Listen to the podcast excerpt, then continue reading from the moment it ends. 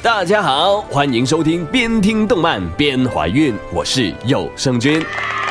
那么由于这一期的节目呢，有部分不涉及色情和暴力，所以请各位家长在宅宅们的指引下进行收听，多谢合作。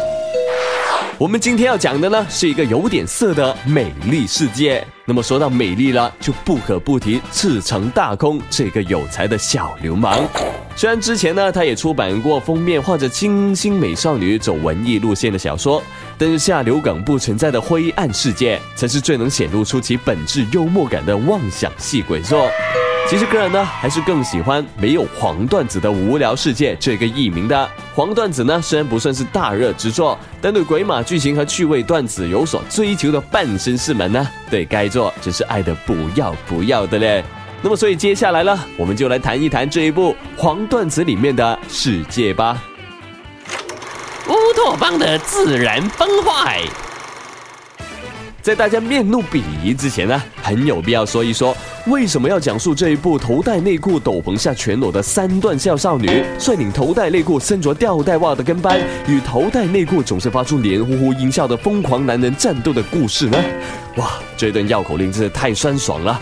我决定再念一遍，就是。为什么要讲这一部讲述头戴内裤、斗篷下全裸的三段笑少女，这领头戴内裤、身着吊带袜的跟班，与头戴内裤总是发出黏糊糊音效的疯狂男人战斗的故事呢？可能有不少听众会提出疑问：我为什么要听一群连内裤的正确穿法都搞不清的变态的故事啊？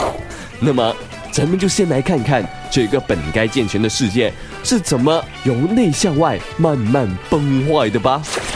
公序良俗、健全育成法呢，是动画当中极端世界的根源。一言以蔽之，就是追求绝对的纯净。不要说官能小说、成人杂志、影视剧、H 漫画、动画、Girl Game，连擦边球之类的存在呢，都是一并禁绝的。整个作品最为核心的矛盾点，就是四个字：矫枉过正。而位于这个世界核心的呢，正是男主角傲坚尼吉、无限憧憬却又避之不及的绝对纯净少女安娜景之宫。听众大大们会说，这安娜根本就是色中恶鬼，好吗？每次扑男人都跟暴走依法发大招似的，不要太凶猛哦！而且怎么看都有很严重的内分泌失调问题嘛。对的，正是因为极端社会的过度压抑，才造成了纯净概念的异化。这种不考虑人类天性的环境，正是扭曲了花样少女的元凶啊！本应该美好而羞涩的情窦初开，变成了狂乱湿润的爱之捕猎。纵观全片，最常以爱为名却用下半身思考、靠荷尔蒙行动的，正是思想上认同公序良俗、健全育成法的极端个例——安娜。以安娜为代表，完全没有意识到自己是异装癖变态的轰利学长，将青春期启蒙教育当做科研项目的不破冰国，借着中二冲劲一味反抗的鬼头骨修理，对自己性别认知毫不上心的月见草龙，乃至广大受到一丁点刺激就会全身瘫软的学生 NPC 们，全是公序良俗健全育成法的受害者。所谓的纯净，这一次恰恰站在了健全的对立面。没有黄段子的乌托邦，不在沉默中毁灭，就在沉默中变态。人而变态之后，他还是毁灭了呀。妄想与现实的分野。那么，以血缘之亲为首的黄段子复兴组织 Source，不惜被社会列为异端，也要实现的最终目标又是什么呢？我们应该看到有勇有谋的华成林女同志，经过了人性化、理性思考之后得出的行动方针，实际上呢，是在恢复社会原本应该存在的那一条妄想与现实的分界线。下流梗也好，黄段子也罢，那些上不了大台面却又饱含着小确幸的文化产物的存在，的确是无害，甚至是必要的呀。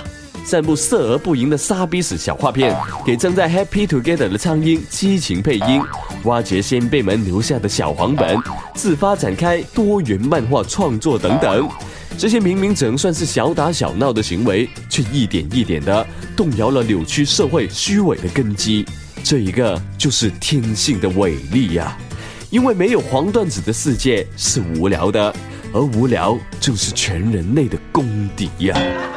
而动画更聪明的一点呢，是设立了顶之白这些同样反对公序良俗、健全育成法的人物，但是他不但没有成为反抗极端社会的助力，反而呢成为 Sauce 最大的敌人，毫无情趣可言，完全从私欲出发，从另一个极端破坏了妄想与现实的分界线。他不是猪队友，他。是罪恶的催化剂，对欲望的追求造成了人性的迷失，医料成群，将黄段子从人性的润滑剂变成了劣根性的毒瘤。也正是这种过度的纵欲，才催生了公序良俗、健全育成法这种绝对的压抑。黄段子呢，就像是治疗这毒瘤的疫苗，需要合理的注射。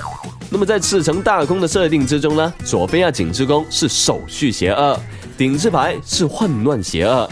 唯有 Sauce 是中立善良，哪一方最有人性、最有趣味，不言自明了。那么三者之间微妙的关系呢，实际上也是当今日本社会的完美映射。也正是因此，明明三句不离黄段子的华城领女和奥间离吉之间，反倒产生了纯爱的美妙韵味。是黄色还是段子？纵观整一部没有黄段子的无聊事件呢，作者最巧妙的就是用幽默感将可以很尖锐的矛盾娱乐化了。而整一部作品的重点也从黄还是不黄这是个问题的大前提下抽身，变成了一个又一个的段子。我就经常说嘛，喜欢黄段子的人不会是真色狼来的，因为他们把段子的趣味性放在了色情的官能性之上。我们之所以喜欢黄段子，主要的原因难道不是因为他们是有技术含量的段子吗？不是吹牛啊，真是色起来，人类可是相当严肃的。真正的流氓呢，往往最缺乏的就是幽默感，而这一点正正就与智商有关。所以现在很多女性将幽默感列在了择偶条件的前列，真是太机智了。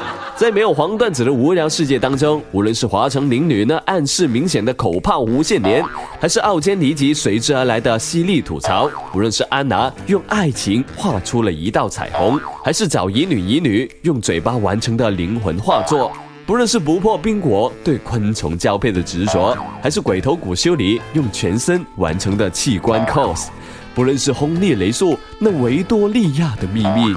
还是小敏感，一次又一次的脸红心跳，甚至连常常出镜的那条象征意味颇为浓重的小鳗鱼，都是本作杰出的段子手担当。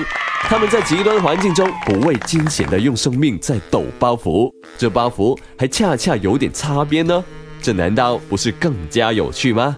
如何做到风流而不下流？君子爱财，取之有道；君子好色，又何尝不是呢？可爱的少男少女啊，要维护世界的和平、社会的安定，先要从学会把握尺度、正确欣赏黄段子的乐趣开始啊。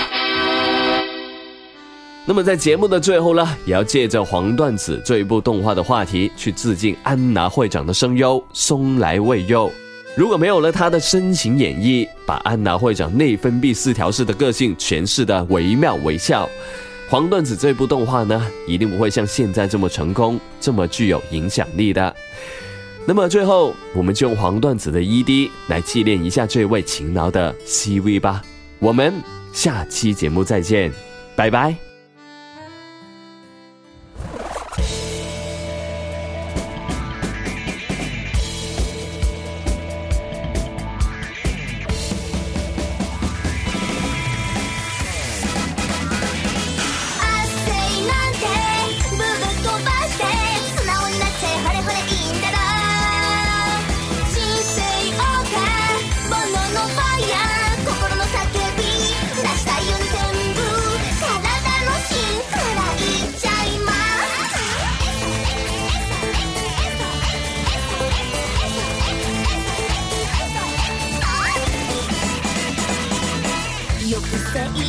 の中には性欲が潜んでる。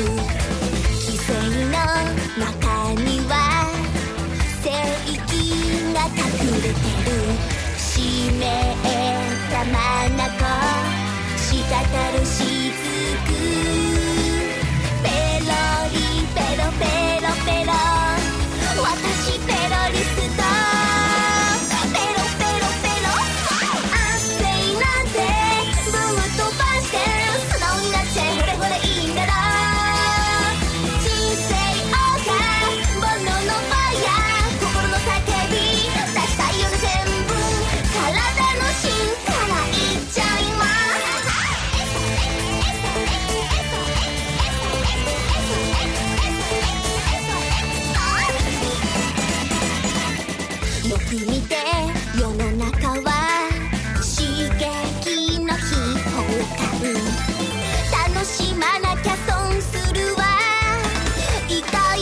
々の人生だから。信じた道とほとばしる夢。